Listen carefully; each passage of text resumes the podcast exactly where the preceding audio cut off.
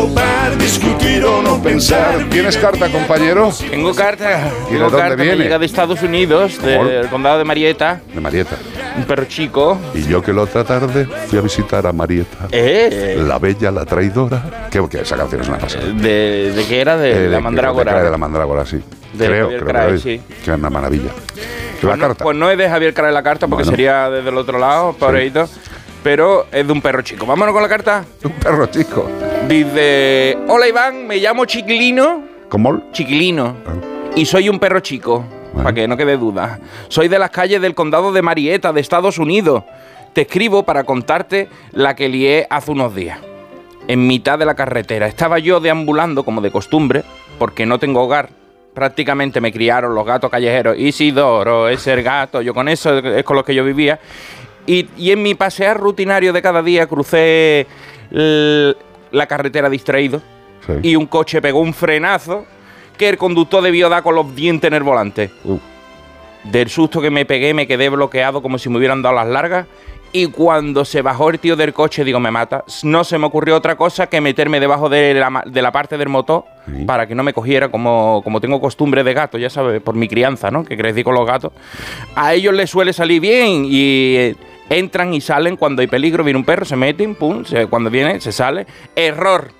Yo no soy un gato. No. Soy chico, pero no tan flexible como los gatos. Me quise dar cuenta cuando ya no podía salir.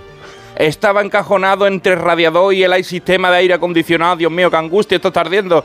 Resultado, los bomberos del condado de Marietta desmontando el coche por piezas. Ese hombre que iba de vuelta a casa, que se veía ya con la zapatilla puesta tomándose un soberano después de un día de trabajo, y acabó como si hubiera entrado en boxe en Fórmula 1. Le desmontaron el coche entero. Yo pensaba, cuando me saquen de aquí me van a estrangular con sus propias manos, Dios mío. Pero para mi sorpresa me perdonó la vida por segunda vez. Yo si hubiera él me hubiera prillado la primera vez para haber terminado antes. Finalmente fui entregado a una protectora de animales del condado de Cobb donde estoy pagando mi despiste. A la espera de una familia que me adopte y me lleve en su coche, pero que esta vez sea dentro del habitáculo, por favor, que en el motor se va fatal. Se despide de vosotros, Chiquilino, el perro del condado de Marieta.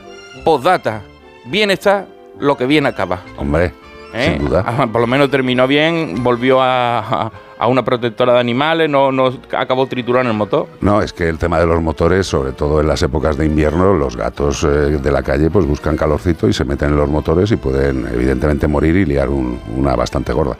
Eh, esto en muchos sitios pasa, lo de los gatos no es tan habitual en el caso de los perros, pero este perrigato pues nada. Se ha metido pa' dentro. Decidió meterse para adentro y la lió. Allí en Leganés hay muchos gatos de la calle que yo me acerco a ver si se, se meten debajo de los coches y a la primera desaparecen como si los hubiera, como, como si fueran Copperfield. ¿Tú sabes la, la situación más extraña de un animal que iban a llevar a la clínica? Ajá. Bueno, que nos llevaban a la clínica y el animal se escapó dentro del coche y tuvieron que desmontar el coche y además el coche se lo habían dado nuevo ese, día- ese mismo día. Y se había metido por dentro Y de... llevaban una, una serpiente, una pitón, que no es pequeña, y la pitón pues se debieron de despistar, se salió de la caja en la que llevaban, se metió por todos los algoritmos neperianos del coche Y- y el coche recién sacado de fábrica desmontado en el Aurgi. Al lado de la clínica, hasta que sacaron a la pedazo bicha. Pues eso, tengamos cuidado con el vehículo y sobre todo con lo que llevamos en ellos. Seis